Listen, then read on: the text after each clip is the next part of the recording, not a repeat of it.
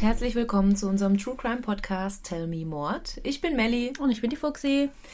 Ja, heute bin wieder ich dran und zwar mit G. Ihr werdet jetzt in der Überschrift sowieso sehen, worum es geht. Ich habe Fuxi auch, glaube ich, die letzten Wochen komplett zugespammt mit diesem Fall. Gleichzeitig weiß sie, glaube ich, aber überhaupt nicht, worum es geht. Vor allem frage ich mich, wie viel Zeit du dafür aufbringst und du springst dann die ganze von dem einen, nee, doch den anderen. Ich mache beide parallel. Ich werde die schon irgendwo unterbringen können. Und ich bin so, okay, ich warte einfach mal ab, dabei wird schon irgendwas rauskommen. Ja, ich hoffe doch. Ähm, es ist heute mal ein bisschen anders als sonst. Wir heißen ja Tell Me Mord, das heißt aber nicht, dass wir immer nur Mordfälle besprechen. Heute ist nämlich tatsächlich kein Mord passiert und auch kein Verbrechen in dem Sinne. Heute wird es ein bisschen übernatürlicher. Aber keine Sorge an all die Skeptiker da draußen. Ähm, hier ist sehr viel Wahrheitsgehalt an der Geschichte und wir können später auch noch diskutieren, ob wir das für Spuk oder Betrug halten. Das ist aber eigentlich auch ein richtig guter Anlass für eine Spezialfolge, weil wir nämlich, ja, bis vor ein paar Stunden die Marke geknackt haben, 2000 Follower auf Instagram. Ja. Oh, das macht uns echt mega froh. Ich weiß gar nicht, ich zähle die Wochen nicht. Wie lange gibt es uns jetzt auf dem 1. April. Ach ja, stimmt. Als kleiner April-Scherz gab es uns dann, ähm, genau, das kann man sich sehr gut merken. Also es ging super schnell. Ähm, natürlich haben nicht alle Instagram, aber 2000 ist, glaube ich, ein guter Anlass. Ja, ich denke auch. Also für alle da draußen, das ist jetzt ein kleines Goodie an euch. Nächstes Mal geht es bei mir dann auch ganz gewohnt weiter mit Mord und Totschlag, aber heute wird es mal, ja, ein bisschen spooky. Und ich bin mal gespannt, was ihr da draußen dazu sagt. Wir gehen ins England der 70er Jahre. Und zwar in einen Vorort von London namens Enfield. Das ist der nordöstlichst liegende Teil Londons. Bis heute, wie gesagt, ist nicht ganz geklärt, was damals in Enfield vor sich ging. Es gibt über 30 Augenzeugen, darunter sind Polizisten, Psychologen, Fotografen, Journalisten, Priester und Nachbarn, die über 2000 übernatürliche Phänomene gesehen haben wollen. Wie groß ist der Ort? Das ist ein Vorort von London. Wie viele Einwohner der jetzt hat, weiß ich nicht. Aber das war früher so eine Art, ja, so ein Waffendistrikt. Da wurden Waffen hergestellt, also eher so ein bisschen industriemäßig. Industrie, ja. ja. Heute leben da ganz verschiedene Ethnien, ähm, hauptsächlich aber weiße Engländer. Und die Nachbarschaft ist eher ruhig. Es gibt sehr viele Nachbarn. Gegenüber liegt eine Grundschule. Also es ist eigentlich alles sehr heimelig da. Aber wir steigen mal ganz am Anfang der Geschichte ein. Und zwar fängt alles an am 31. August 1977. Es geht um die 47-jährige Peggy Hodgson und ihre Familie. Peggy ist eine alleinerziehende Mutter von vier Kindern von der 13-jährigen Margaret, der 12-jährigen Tochter Janet, dem 11-jährigen Sohn John und dem 7-jährigen Sohn Billy. Sie alle wohnen in einer Doppelhaushälfte in der 284 Green Street in England, Enfield, London. Wenn man sich Fotos von denen anguckt, dann sehen sie aus, und ich möchte jetzt niemanden irgendwie stigmatisieren, Schon wieder? aber wie eine typisch englische Vorstadtfamilie. Also sie wurden auch in vielen Artikeln als typical British Working Class Family betitelt. Sie haben alle so typisch 70er-mäßig Beatle-Frisuren auf dem Kopf, etwas schiefe Zähne, ähm, ja, sehen so ein bisschen hippie-mäßig aus und ja, aber auf den meisten Fotos relativ glücklich. Lädst du da was hoch? Ja, da werdet ihr auch ein paar Fotos von sehen. Ich muss ehrlich sagen, es gibt unglaublich viele Fotos zu diesem Fall. Deswegen muss ich nachher ein bisschen selektieren, welche ich zeige. Aber die spektakulärsten werde ich auf jeden Fall auf Instagram hochladen. Jetzt bin ich gespannt, wenn es da so viel gibt. Warum kenne ich den Fall nicht?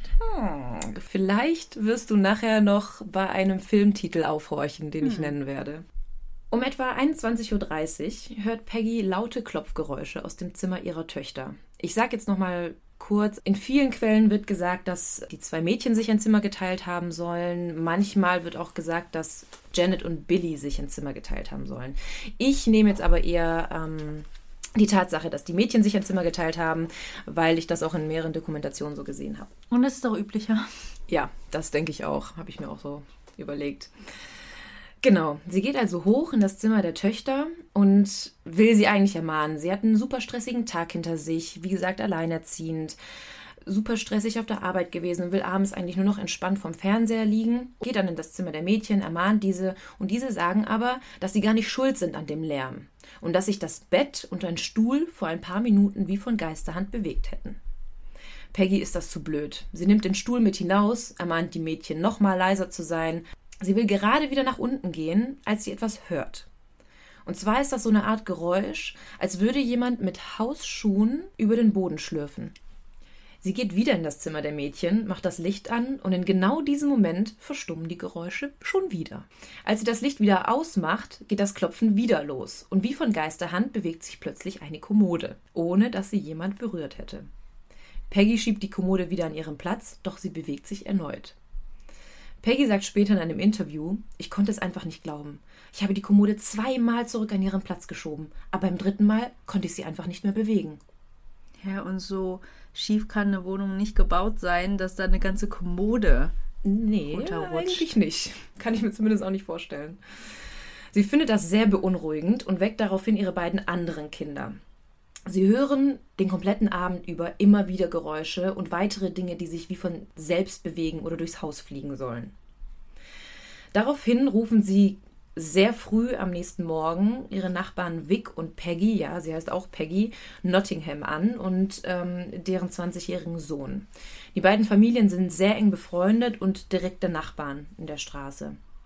Peggy erzählt ihnen dann total entgeistert, was in ihrem Haus die letzte Nacht passiert ist.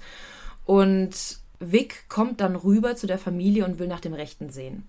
Die ältere Tochter Margaret beschreibt Vic später als ein richtiges Muskelpaket, ein kräftiger Mann und dass er vor nichts Angst hat. Also nur mal so ein bisschen für den Kontext. Vic kann natürlich auch nicht glauben, dass da irgendwelche Kommoden sich von selber bewegen. Also sowas ist ja eigentlich unmöglich. Er geht eher davon aus, dass sich Einbrecher eventuell im Haus aufhalten und vielleicht irgendwie Schabernack treiben.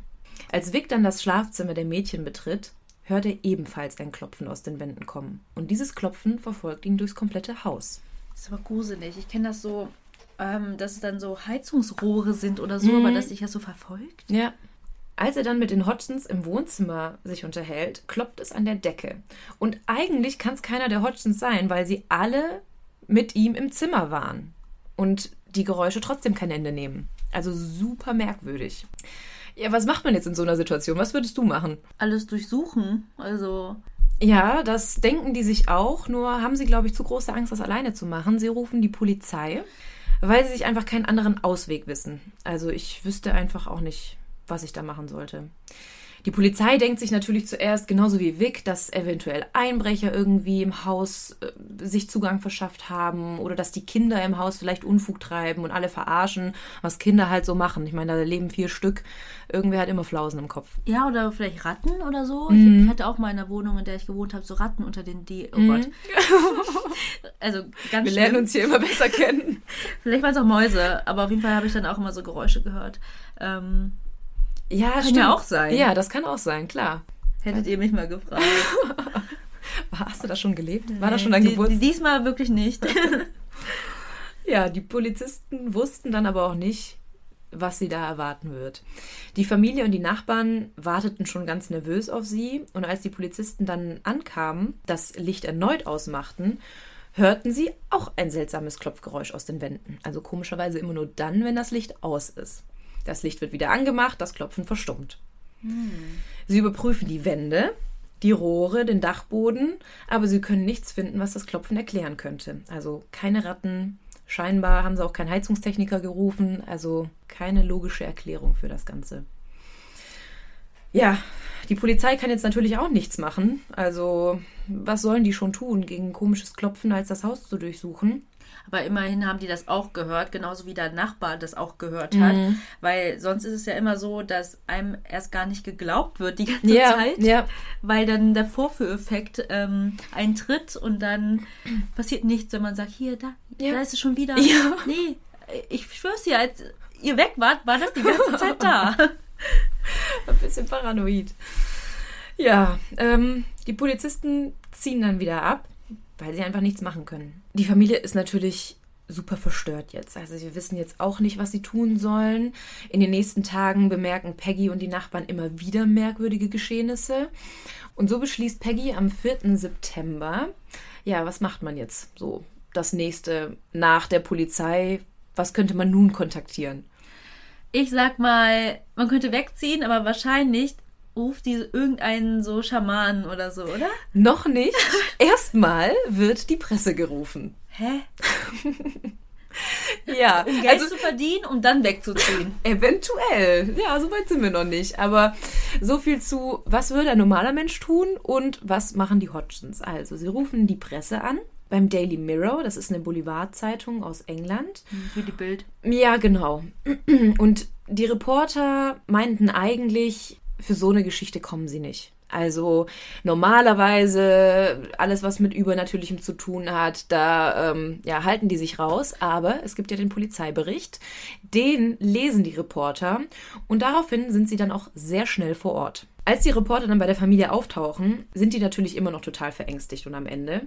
Der Fotograf packt natürlich direkt seine Kamera aus, sein ganzes Equipment, aber erstmal passiert überhaupt gar nichts. Die sitzen im Wohnzimmer, trinken Tee und ja, irgendwann machen sich die Reporter dann frustriert auf dem Rückweg. Also so wie du sagst, Vorführeffekt, es passiert einfach nichts, witzigerweise.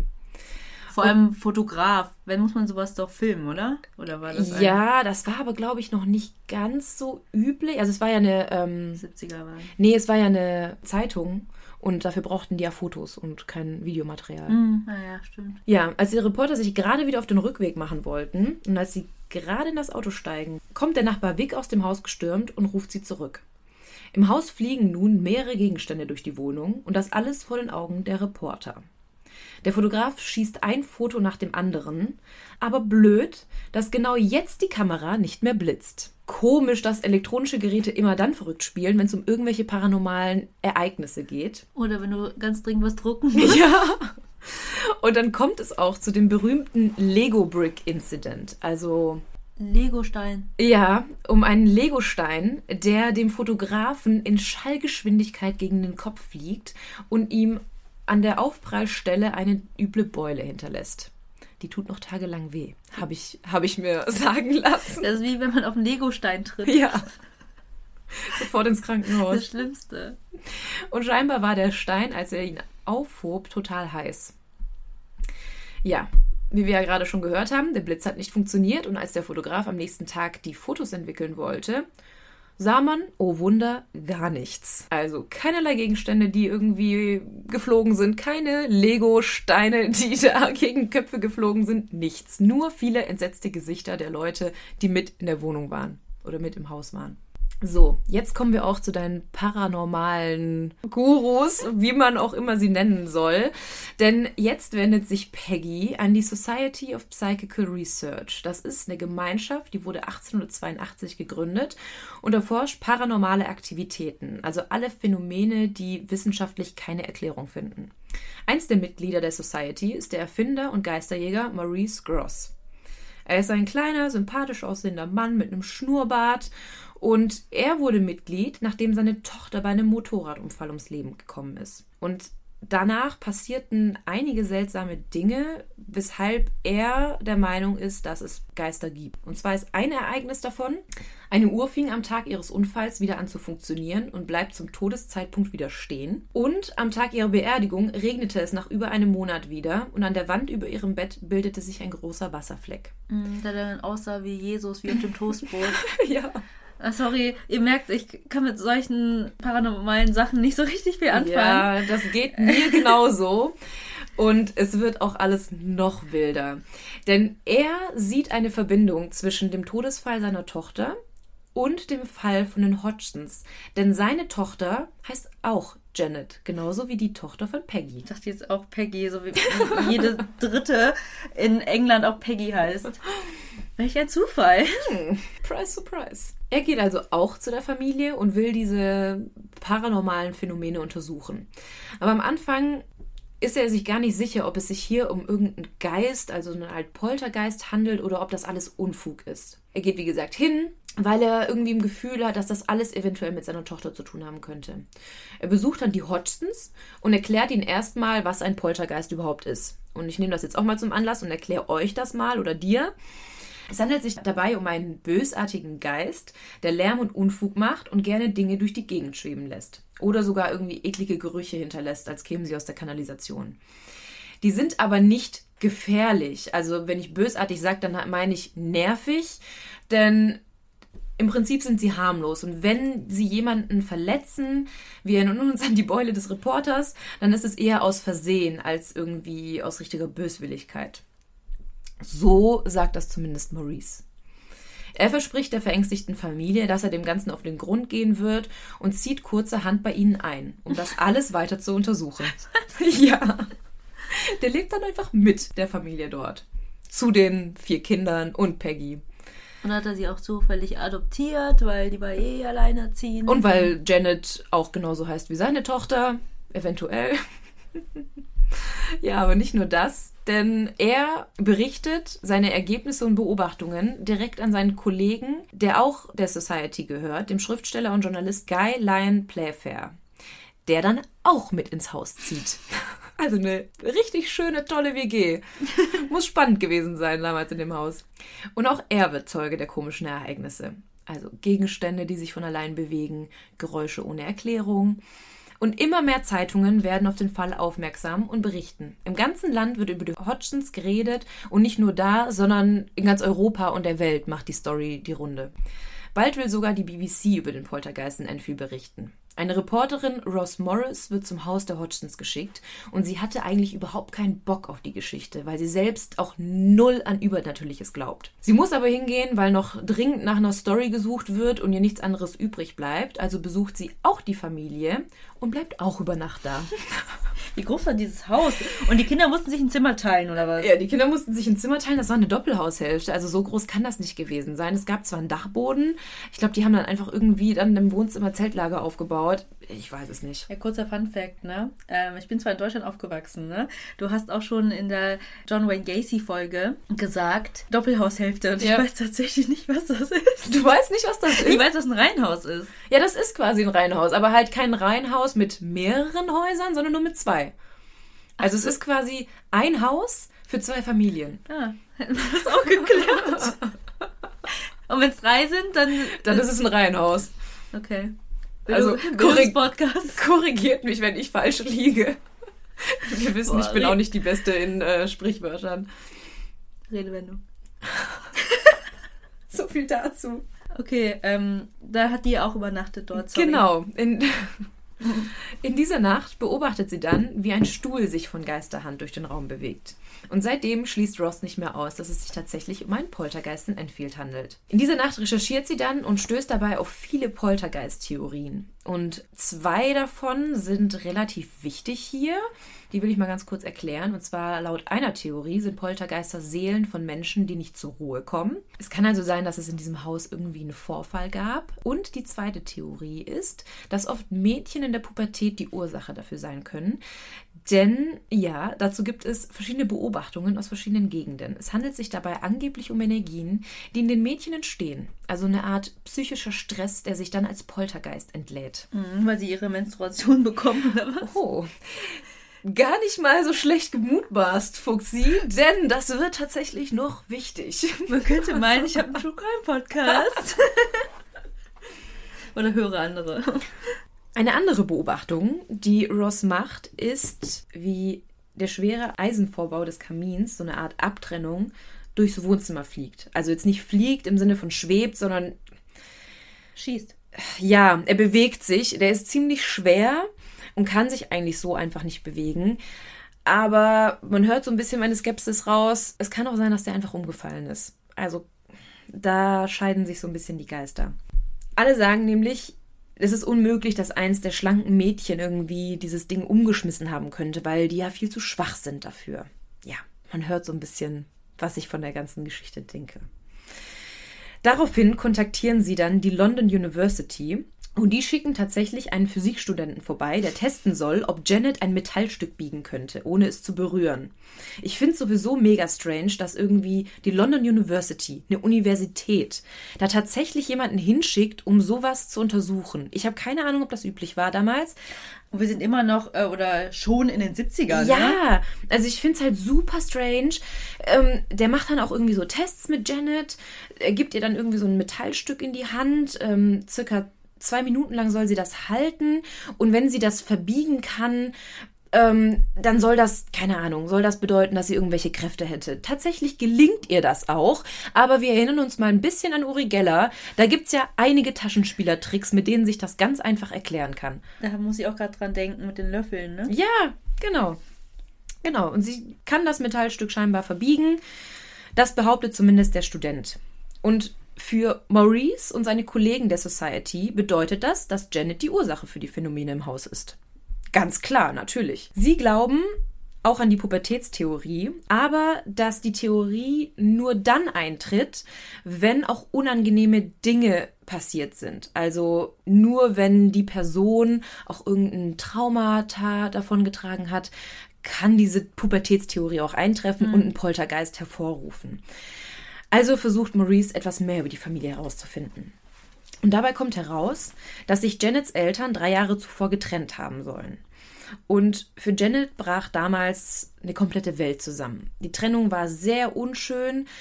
Peggy kam dabei halt einfach als alleinerziehende Mutter bei raus, ohne viel Einkommen. Unterhalt. Genau, es fehlte ständig an Geld und der Vater kam immer wieder mit neuen Bekanntschaften unangemeldet zu Besuch, was für die ganze Familie Stress bedeutete. Also mhm. es war halt einfach super unschön. Darunter leidet Janet natürlich. Und zudem kommt dazu, dass sie immer wieder in der Schule gehänselt wurde. Wie alt war die Janet da jetzt? Also die ist 13. Hm, also, also ja, genau, 12, 13 hm. zu den Vorfällen, genau. Die Hänseleien wurden dann nach der medialen Aufmerksamkeit natürlich nicht weniger, wie man hm. sich das hm. vorstellen kann. So eine Familie aus der Vorstadt und dann plötzlich wird über die berichtet, über Geisterstories. Ja, Kinder können gemein sein. Ja, hatten wir schon mehrmals. Mhm. Im November 1977, drei Monate nach dem ersten Vorfall, fängt Janet dann an, sich sehr merkwürdig zu verhalten. Sie bekommt immer wieder so eine Art epileptische Anfälle, obwohl sie keine Epileptikerin ist. Und sie landet dabei häufig in so einer Art Trance. Dabei knallt sie dann ihren Kopf an die Wand und es ist kaum möglich, sie aufzuhalten, denn in diesem Zustand hat sie eine unglaubliche Kraft. Hm.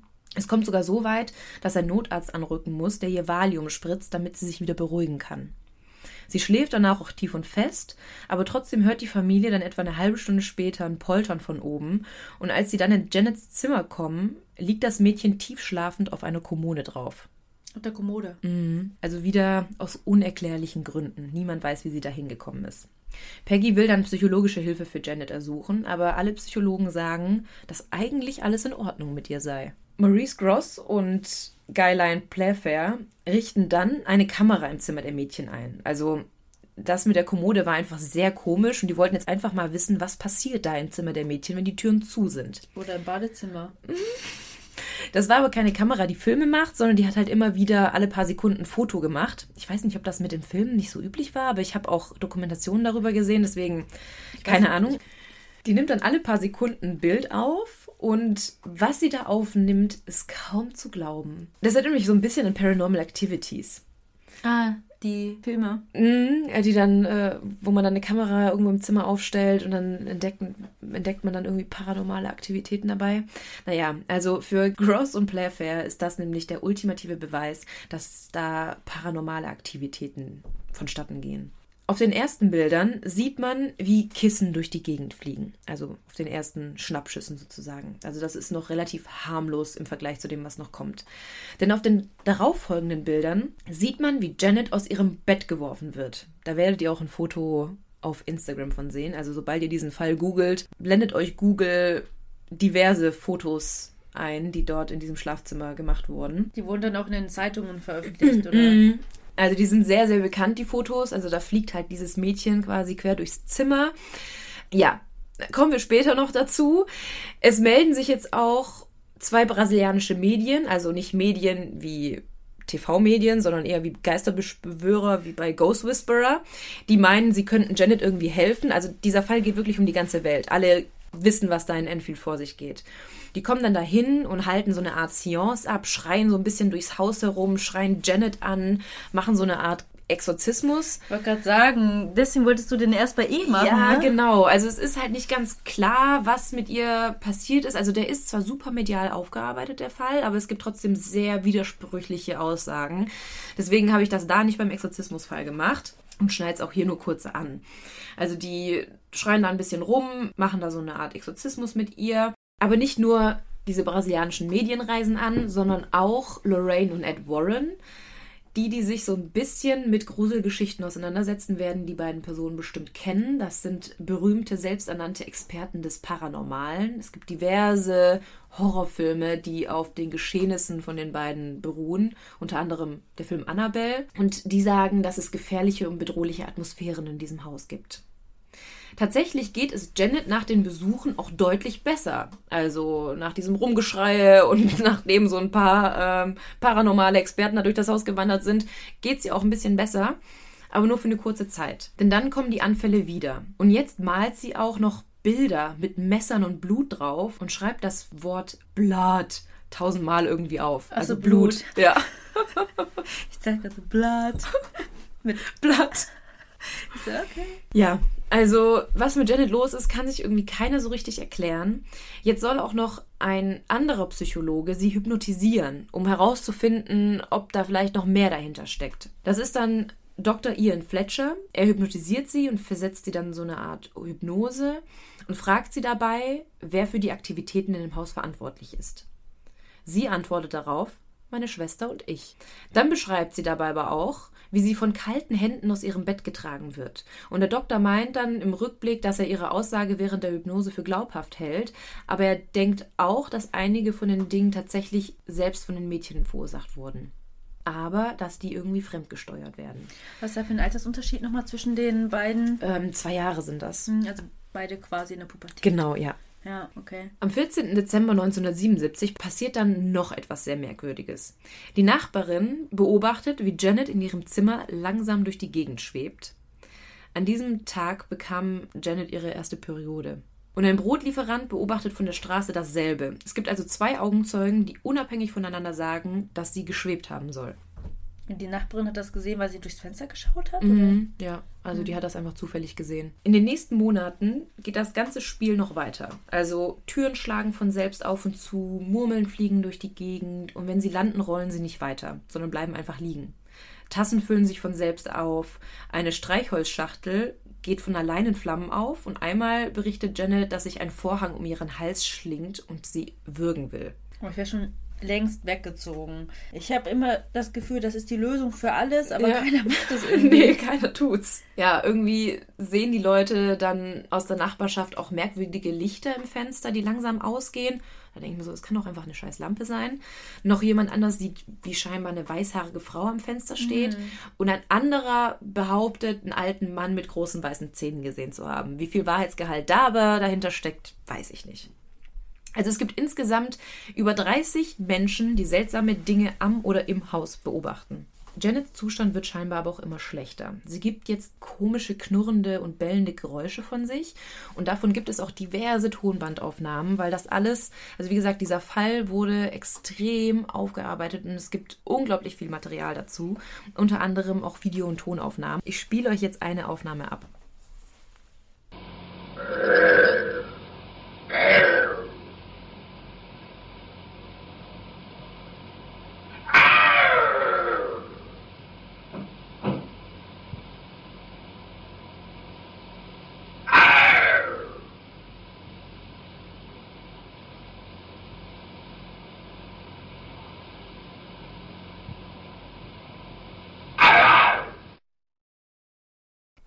Und irgendwann fängt sie dann auch an, in einer tiefen männlichen Stimme zu sprechen. Ich wollte gerade sagen, das hat sich gar nicht nach einem Mädchen angehört, mm -mm. sondern nach einem Mann. Mhm. Ja, eines Tages sitzen dann der Geisterjäger Maurice Gross mit der Familie im Wohnzimmer und plötzlich hören sie einen Hund im Raum bellen, obwohl keiner da ist. Davon gibt es auch eine Tonaufnahme. Let me hear you say my name. Come on, let me hear you say my name.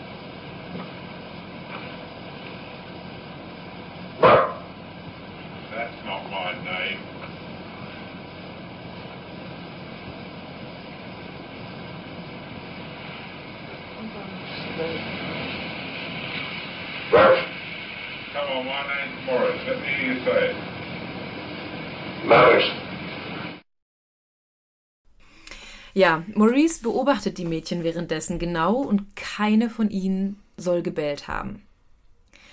Es kam wohl definitiv aus dem Haus. Er hat dann also das Tonbandgerät angeschaltet und beschließt, den Poltergeist oder mit dem Polterhund zu sprechen. Und der antwortet dann auch in einer rauen, tiefen Stimme.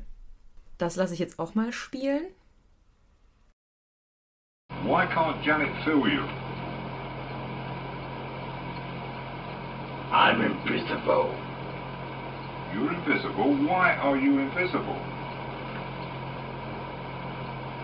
So I'm a G H O S T. Ja, ich sag mal ganz kurz, was gesagt worden ist, weil man es relativ schwer versteht. Und zwar fragt Maurice, warum Janet ihn nicht spüren kann. Die Stimme sagt, ich bin unsichtbar. Maurice fragt wieder, und warum bist du unsichtbar? Und die Stimme sagt, weil ich ein G-H-O-S-T bin, also ein Geist bin auf Englisch. Der ist einfach buchstabiert oder wie? Ja. Ach so, okay. Nach diesem Dialog glaubt Maurice, dass die Stimme von Janet kommt. Die sagt aber, dass die Stimme von hinter ihr kommt, also dass der Geist quasi durch sie durchsprechen würde. Aber bewegt sie denn den Mund und so? Ja, Oder? das äh, erzähle ich gleich noch. Um herauszufinden, ob sie die Wahrheit sagt, soll sie Wasser in den Mund nehmen, dass sie auf keinen Fall, also Sie müsste ja dann gurgeln. genau, also dass sie währenddessen auf keinen Fall sprechen kann.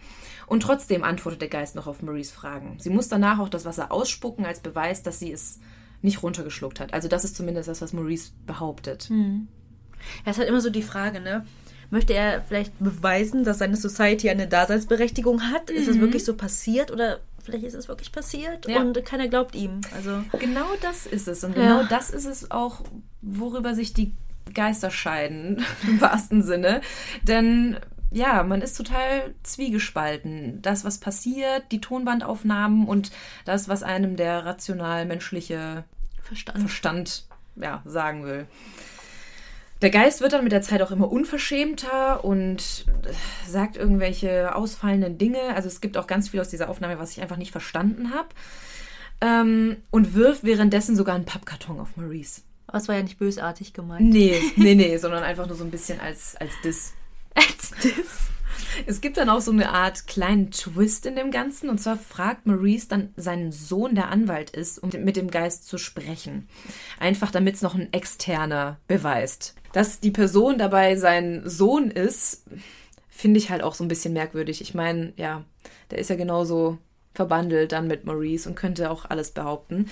Dazu gibt es aber auch eine Tonbandaufnahme, wie der Sohn mit dem Geist spricht. Die lasse ich euch jetzt mal laufen.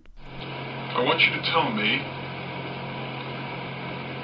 whether you remember what happened to you when you died. Just before you died and just after you died.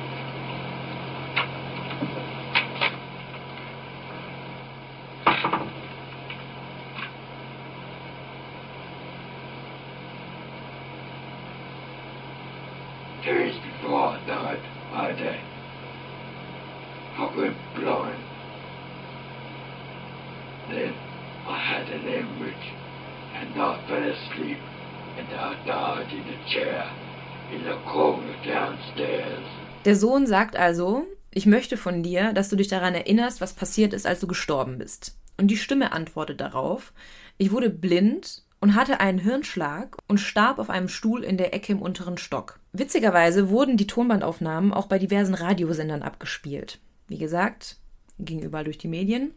Und einige Monate später meldete sich dann Terry Wilkins. Ihr Vater, Bill Wilkins, wohnte vor den Hodgins in dem Haus.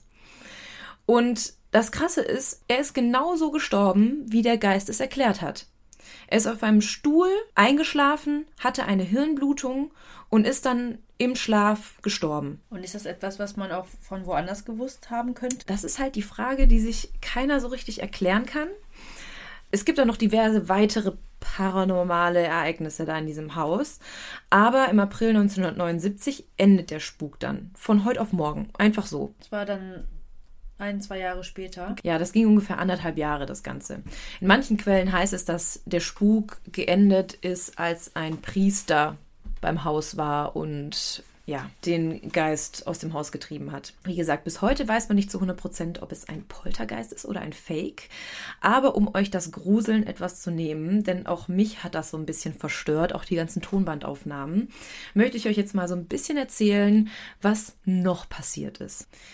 Denn die Mädchen Janet und Margaret wurden mehrmals von diversen Reportern, die die Familie ja immer wieder besucht haben, dabei erwischt und beobachtet, wie sie zum Beispiel an die Decke klopften mit einem Besenstiel. Sie versuchten Eisenstangen zu verbiegen und haben Tonbandgeräte versteckt im ganzen Haus. Später geben dann die beiden sogar zu, dass sie einige der Ereignisse gefaked haben, aber natürlich der Großteil wirklich so stattgefunden hat. Das Tonmann würde natürlich auch das gruselige Gespräch erklären, jedoch nicht, woher die Mädchen wussten, was gefragt wird, noch wie sie wissen konnten, wie der Mann im Haus gestorben ist. Das Einzige, wie ich mir das erklären kann, ist, dass die vielleicht einen Zeitungsartikel gefunden haben oder vielleicht irgendwas anderes, wodurch sie wussten, wie dieser Mann dort gestorben ist. Und solche Geschichten gehen ja dann auch in der Nachbarschaft rum normalerweise. Ja, eben. Da gibt es Leute in der Nachbarschaft, die da gelebt haben, als der Mann da gestorben ist. Und dann glaube ich schon, dass man sowas doch mitbekommt. Auch Kinder, die darüber reden. Ja, hast du schon gehört, der Nachbar da ist gestorben unten in dem Haus und dann wird darüber gesprochen. Aber die Fragen, das ist schon komisch. Oder, oh Gott, das ähm, fange ich mit den Mutmaßungen an. Ja, das ist richtig so. Dieser Fall ist voll von Mutmaßungen und Spekulationen. Also. Ja, oder die, die haben dann mitgekriegt, okay, Kinder, weil man hört ja, ob es eine Tonbandaufnahme ist oder ob das eine echte Stimme ist Ja. quasi. Und haben das aber dann trotzdem genutzt, um, ja, Ja, um irgendwie so ein bisschen medial mehr Aufmerksamkeit zu bekommen. ja. Aber das mit dem Hund finde ich schon komisch. Ja, ich habe mal so ein paar Punkte aufgeschrieben, warum das Poltergeist-Phänomen ein Scherz gewesen sein muss. Ähm, wir können ja gleich nochmal darüber diskutieren. Vor allem für die, die bis jetzt daran geglaubt haben. Erklärt euch Melly jetzt, warum es nicht stimmen kann. Und zwar erstens, wie gesagt, die Mädchen geben zu, dass ungefähr 2% der Phänomene gefaked waren. Zwei Prozent. Mm, Die konnten es so genau natürlich sagen. Jen wurde nämlich mit 46 Jahren interviewt, als der Film Conjuring in die Kinos kam. Kenne ich nicht. Kennst du nicht? Ich dachte, jetzt komme ich dir mit irgendwelchen Filmtiteln. Ich wette, die Hörer da draußen kennen den Film. Und zwar geht es da genau um solche Art paranormalen Phänomene. Und dieser Film, der zweite Teil, basiert auf dieser Geschichte. Lass uns mal eine Umfrage bei Instagram machen, weil ich bin mir nicht sicher. Ich bin auch nicht so der Filmegucker, schon gar nicht so Paranormal Activity oder Spukgeschichten. Aber ich dachte wirklich, du kommst mit so mega den Blockbustern um die Ecke. Ey, Conjuring ist doch wohl ein Blockbuster. Also, kein Verständnis. Jedenfalls. genau wie Annabelle. Who is Annabelle? Okay, Leute, wir machen eine Instagram-Umfrage. Wer kennt diese Filme? Jedenfalls fand es Jenny nicht ganz so cool, dass ihre Geschichte als Basis für diesen Film genommen wird, Ohne sie zu fragen. ohne sie zu fragen. Denn sie findet es immer noch sehr traumatisch, die Tatsache, dass sie besessen war. Aber gleichzeitig räumt sie ein, dass davon auch viel gefaked war. Der zweite Punkt, das angebliche Schweben, die Fotos, die ich natürlich auf Instagram poste, könnte einfach ein Sprung aus dem Bett gewesen sein. Also guckt euch das mal an. Ich weiß nicht, wer jemals glauben könnte, dass auf diesem Foto ein Mädchen schwebt. Es sieht einfach so aus, als hätte die, als wäre die vom Bett gesprungen, als hätte die einfach einen Hüpfer gemacht. Sieht aus wie so ein Action-Move. Ja, also es ist halt so, sie ist sehr sportlich gewesen. Sie war im Leichtathletik und akrobatisch sehr begabt. Und das sieht aus wie so ein kontrollierter Sprung, den sie gemacht hat. Also als würde sie sich einfach irgendwie vom Bett werfen. Ja, aber das meinte ich doch die ganze Zeit. Bei, auf Fotos sieht das doch genau so dann aus. Ja. Bei Videos würdest du sehen, dass es ein Sprung ist, oder? Ja, eben. Auf Videos würdest du das sehen. Deswegen finde ich es halt auch so paradox. Die hätten ja genauso ein Video machen können in diesem Zimmer. Es macht alles keinen Sinn. Null. Trotzdem sind halt super viele darauf reingefallen. Und die Mädchen haben dann auch behauptet, nachdem die ja so oft aus dem Bett gefallen sind, dass sie dann nur noch auf dem Boden schlafen wollten. Punkt 3. Der Geist des alten Mannes, Bill, der angeblich im Besitz von Janet war, hatte komischerweise, also diese ganzen anzüglichen Dinge, die er gesagt und gefragt hat, haben sich komischerweise immer auf die Menstruation von jungen Mädchen bezogen. Also witzigerweise genau das Thema, mit dem sich Janet und ihre Schwester akut befasst haben. Zwei Mädchen in der Pubertät, die gerade ihre erste Periode kriegen, bei denen sich gerade alles darum dreht. Ist doch ein bisschen merkwürdig, dass ein 74-jähriger alter Geist nach der Menstruation fragt, oder? Also korrigiert mich, wenn ich falsch liege. Voller Fetisch. Der vierte Punkt, dazu gibt es auch mehrere Studien, ist, dass Augenzeugen notorisch unzuverlässig sind. Wir erinnern uns an die Polizisten, die gesehen haben wollen, wie sich ein Stuhl von selbst bewegt oder an diverse Augenzeugen. Ich meine, es war ja so, der Fall war in den Zeitungen, im Fernsehen, der ging um die ganze Welt. Also alle waren so ein bisschen darauf fixiert, dass es paranormale Aktivitäten in diesem Haus gibt. Also, wenn du etwas siehst, was du dir nicht auf einen Blick irgendwie erklären kannst, dann sucht das Hirn halt nach der naheliegendsten Lösung. Und wenn du dann sowieso ein bisschen paranormal oder e- esoterisch angehaucht bist, dann ist das irgendwie so deine erste Erklärung. Es gibt da sogar ein Experiment, und zwar hat da ein Hellseher behauptet, er hätte gewisse Fähigkeiten, so à la Uri Geller-like. Er bog nämlich ein Metallstück, legte es ab und sagte den Zuschauern, dass, wenn sie genau hinsehen würden, erkennen, dass sich das Metall noch weiter biegt. Das tut es nicht, aber trotzdem sagen 40 Prozent der Befragten aus, dass es so ist. Man ist ja beeinflusst von der Aussage im Vorhinein. Genau, Dann, ne? ja. Und deswegen kann man sich auch so ein bisschen die ganzen Beobachtungen erklären. Ich meine, es gibt seit Jahrhunderten, wenn nicht sogar Jahrtausenden Taschenspielertricks und Zauberer, die nichts anderes machen, als die Leute so hinters Licht zu führen. Was? Wie Uri Geller macht das nicht wirklich. Fünftens. Es wäre nicht der erste Fall, bei dem ein Schulmädchenstreich irgendwie außer Kontrolle gerät. Ich meine, keine Ahnung, zwei junge Mädchen, die sich irgendwie einen Scherz erlauben wollten. Die waren wahrscheinlich so tief drin, dass sie ab einem gewissen Punkt nicht mehr zurück konnten. Genau. Quasi von der Geschichte. Ne? Ja, es waren so viele Leute involviert, die Presse, die Eltern, die Nachbarn, die Lehrer, alle wissen davon und irgendwann kann man einfach keinen Rückzieher mehr machen. Es ist auch so, eigentlich müsste ich dieses Video, ich werde dieses Video in unsere Shownotes packen. Das ist ähm, ein Interview zwischen Janet und Margaret. Und Die Schwestern. Genau. Janet spricht dabei in ihrer merkwürdigen Billstimme und wird befragt, wie es ist, vom Geist heimgesucht zu sein. Sie lacht dabei und sagt, das ist keine Heimsuchung. Und dabei ermahnt sie dann Margaret, ihre ältere Schwester, und sagt, Shut up, Janet, von wegen Hals Maul. Also, dass sie sich nicht verplappert. Und das finde ich halt schon so, wie soll ich sagen, es ist doch, also Verräterisch. ja, es ist einfach so verräterisch. Die machen sogar ein Video davon und Margaret lacht dabei, Janet lacht dabei. Es ist doch irgendwie klar, dass die beiden sich einen Scherz erlaubt haben.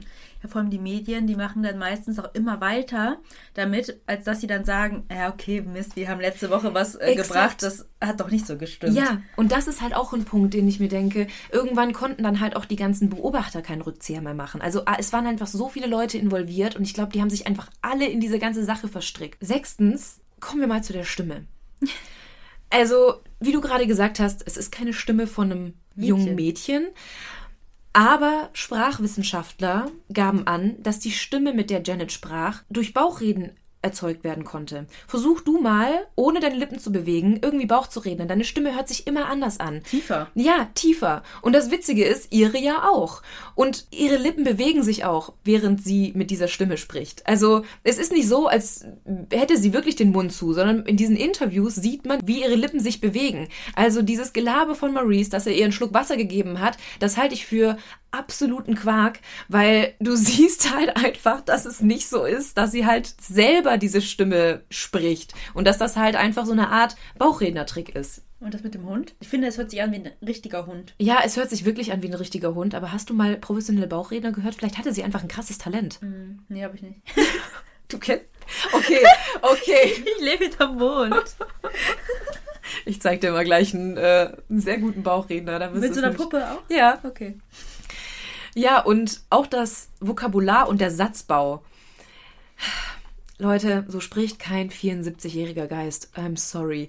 Also, ich weiß nicht, wie Geister sprechen, aber wenn es ein Geist ist eines 74-Jährigen, dann wird er nicht so reden, wie er das bei Janet tut. Es hat sich, also es hört sich eigentlich eher an, als würde ein kleines Kind mit einer verstellten Stimme sprechen und genau so ist es einfach. Ja, also ich würde sagen, es steht zum Schluss auf jeden Fall fest, dass hier kein Geist am Werk war, sondern einfach zwei junge Mädchen ihren Schabernack getrieben haben. Pass auf, wir kriegen noch Nachrichten, die sagen, warum behauptest du, das würde nicht äh, wirklich passiert sein? ein paar, die das wirklich glauben. Also, was ich denke, ist, dass der Haushalt bei den Hodgsons einfach nicht immer rosig war. Die Mutter alleinerziehend, die Töchter in der Pubertät, die Söhne sicher auch nicht so einfach, der Vater, der die Familie verließ und mit neuen Frauen ankam. Und all diese Phänomene sicherten der Familie so ein bisschen Aufmerksamkeit. Und auch für die Mädchen. Ich meine, die waren einfach in einer schwierigen Lage. Ähm, ich glaube einfach sowieso, du bist in so einer Phase, ja, sehr anfällig, irgendwie Aufmerksamkeit. ja, Aufmerksamkeit zu kriegen. Aber ich finde es trotzdem interessant. Ich hätte mir so einen Scherz eher bei den Jungs vorgestellt. Mhm. Ja, die waren aber noch jünger. Keine Ahnung. Ich habe mir angefangen, eine Miniserie zu dem Fall anzugucken. Ich konnte es aber dann auch nicht mehr weiterschauen, weil mir das einfach zu sehr in diese paranormale Schiene ging. Nachdem ich vor allem mich in diesen Fall reingelesen habe und gesehen habe, welche Punkte dagegen sprechen, konnte ich es nicht mehr weiterschauen. Aber da ging es auf jeden Fall so los, dass die beiden äh, Mädchen im Bett lagen und sich dann ja, über Jungs ausgefragt haben und einfach so typisch Mädchenpubertären, ja, und, und auch so ein bisschen Scherze miteinander getrieben haben. Da hat eine ans Bett geklopft und die andere meinte, Janet, hör auf damit. Und dann meinte sie, ich bin das nicht. Oder Janet, nimm meine Hand. Und dann sagt sie, das ist nicht meine Hand. Also, weißt du, so total, die haben sich halt gegenseitig verarscht. Und ich glaube, die haben sich einfach super reingesteigert in das Ganze. Bis heute behauptet Janet ja wirklich noch, sie sei von einem Geist heimgesucht worden. Und die Schwester? Die Schwester, ja, wie soll ich sagen, die ist da eher ein bisschen verhaltener. Die sagt dann nicht so viel dazu. Die ist auch nicht so sehr in den ganzen Dokus vertreten gewesen. Sie behauptet aber auch, dass das alles so gewesen sein soll. Ich glaube einfach, dass die 30 Jahre später immer noch in dieser ganzen Lügengeschichte drinstecken und irgendwann einfach wirklich glauben, dass es so passiert ist. Ey, stell vor, du datest jemanden und dann kommt sie mit so einer Story um die Ecke. Ja, also total strange. Sie sieht heute auch so ein bisschen selbst aus wie ein Geist. Sie hat lange weiße Haare, sieht so ein bisschen blass aus und kränklich. Also diese Drogen machen es möglich. also diese weiße Frau, die die Nachbarin im äh, Fenster gesehen haben soll, genau so sieht sie halt aus. Ja. Genau deswegen gucke ich solche Filme nicht. Ich werde auch von ihr heute noch ein Bild auf Instagram posten. Ja, abschließend eine Sache noch, die Janet behauptet, das hat sie aber auch erst Jahre später gesagt, ist, dass sie scheinbar kurz vor den Ereignissen mit ihrer Schwester mit einem Ouija-Brett gespielt hat. Also ähm, was? mit so einem Ouija-Brett, mit so einem Ah, mit so einem, wo man so schiebt und. genau, ähm, wo man quasi Geister beschwören kann und mit denen kommunizieren kann. Ja, das hat sie aber auch erst Jahre später behauptet. Also ich hoffe, das ganze Thema war jetzt nicht zu paranormal für euch oder zu weird, sage ich mal. Ich fand es aber einfach, dieser Fall hat mich nicht losgelassen, weil es einfach so viele Berichte dazu gibt. Wie gesagt, googelt das einmal und ihr werdet zig Filme dazu finden, zig YouTube-Videos und unglaublich viele Zeugenaussagen. Und ich glaube einfach, dass sich da, ja, dass dann irgendwann kein Zurück mehr gab. Auch die ganzen Augenzeugen haben nie ihre Berichte zurückgenommen. Scheinbar haben sie auch nie Geld von der Presse gekriegt, was ich mir aber auch nicht vorstellen kann. Glaube ich auch nicht. Wenn du interviewt wirst, dann kriegst du oft einen kleinen Beitrag, so eine Vor allem, wenn da so Entschädigung sozusagen. Wenn da so ein großer Sender wie BBC da ankommt, ne, ist ja nicht die Lokalzeitung, die sagt, hey komm, ähm, sag mal was dazu. Ja, Ähm, ja, krass. ja. Ja, hättest du gedacht, dass das hier heute bei rauskommt? Hast du das gerade gehört? Nein, Spaß. ähm, nee, tatsächlich nicht, aber ich finde es wirklich, wie gesagt, cool, mal was anderes, weil es ist ja eigentlich kein Verbrechen geschehen, es ist keiner gestorben, außer dass vielleicht der ähm, Bill, der arme Bill ist gestorben. Nee, nicht das, sondern dass hier der Journalist da diesen Lego-Stein an den Kopf gekriegt hat, ist das wahre Verbrechen hier. Nein, auch so, ich finde, Fake, Fake News zu verbreiten sollte eigentlich auch als ja, Ja. kleines Mini-Verbrechen gelten. Ähm, mich schockiert auch ein bisschen, dass es gar nicht so lange her ist. Mhm. Es gab ja Zeiten, da haben viele Leute an solche Sachen geglaubt, Ja. weil sie einfach auch nicht besser informiert worden sind. Aber jetzt so in den 70er, 80er? Ja, und vor allem, es gibt halt eine ganze BBC-Doku und dann läuft da so ein Reporter durch das Haus und erzählt in so einer sehr düsteren, ernsten Stimme, welche Aktivitäten hier in diesem Haus los waren. Und ich dachte mir währenddessen einfach nur dabei, so Leute, wo lebt ihr? Also ein paar Jahre vorher sind Menschen auf dem Mond gelandet, so wir sind nicht mehr in der Steinzeit. Es, also keine Ahnung, ich glaube, zwar nicht, ich möchte jetzt ja auch niemanden irgendwie judgen, der irgendwie an Übernatürliches glaubt oder keine Ahnung, es gibt mit sicher irgendwelche Phänomene auf der Welt, die sich nicht erklären lassen, aber das ist einfach ein kleiner Mädchenstreich gewesen und wenn man einfach nur mal rational sich die ganzen Bilder anguckt, dann weiß man das auf den ersten Blick. Ich dachte auch beim ersten Foto so, okay, what the fuck, warum springt die da gerade vom Bett? Bis ich gelesen habe, dass da drunter steht, sie wird vom Geist durch die Gegend geworfen. Ich so, okay, ist klar, I got it. Und wie bist du auf den Fall gekommen? Also, kanntest du den Film und hast dann gedacht, hm, das ist. Äh Ähm, nee, und zwar war das, ich bin eher über diese Exorzistenfolge darauf gekommen, weil ich nach Exorzistenfällen gesucht habe und dabei ist dieser Fall auch aufgetaucht. Deswegen wollte ich ihn eigentlich da schon machen. Aber wie gesagt, es gab halt nie einen wirklichen Bericht, dass da tatsächlich ein Exorzismus passiert ist. Deswegen konnte ich ihn dann da nicht mehr bringen. Aber er hat mich einfach nicht mehr losgelassen. Einfach diese ganze mediale Aufmerksamkeit äh, über zwei Mädchen und über einen Poltergeist fand ich einfach so krass, dass ich euch das allen nicht vorenthalten wollte. Ich bin so gespannt, was ihr da draußen sagt. Ob ihr uns jetzt oder ob ihr mich jetzt hatet, weil ich keinen Serienmörder heute behandelt habe. Keine Sorge, übernächstes Mal wird es wieder einen richtigen Mord geben. Aber ich dachte, das wäre vielleicht gar nicht schlecht für eine Special-Folge heute. Sagt uns, was ihr über den Fall denkt. Ich bin sehr gespannt. Kommentiert auch gerne unter die Instagram-Fotos. Ich würde so gern wissen, was ihr sagt, was ihr zu den Bettspring-Fotos sagt. und vor allem möchte ich wissen, ob ihr diesen Film kanntet, weil ich habe noch nie von dem gehört. Wie kannst du nicht von Conjuring gehört haben? Das ist die Frage. Wir gucken uns den jetzt erstmal an. Drei Tage nicht mehr schlafen. Echt so? Nee, so stelle ich mir doch. Tatsächlich hat es gerade angefangen zu regnen, also passt es doch ganz gut eigentlich. Ja, ja. ja, dann kommen wir jetzt auch schon wieder zum Schluss. Wir sind dann schon wieder durch für diese Woche.